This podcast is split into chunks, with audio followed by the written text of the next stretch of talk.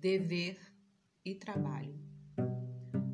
O compromisso do trabalho inclui o dever de associar-se a criatura ao esforço da equipe na obra a realizar.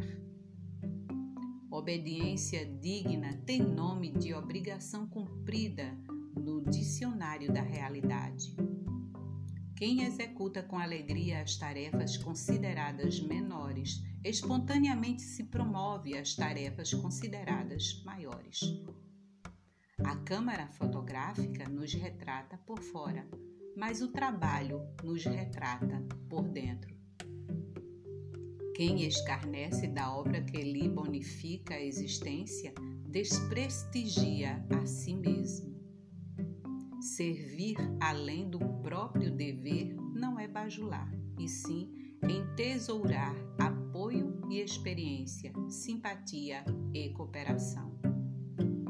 Na formação e complementação de qualquer trabalho, é preciso compreender para sermos compreendidos.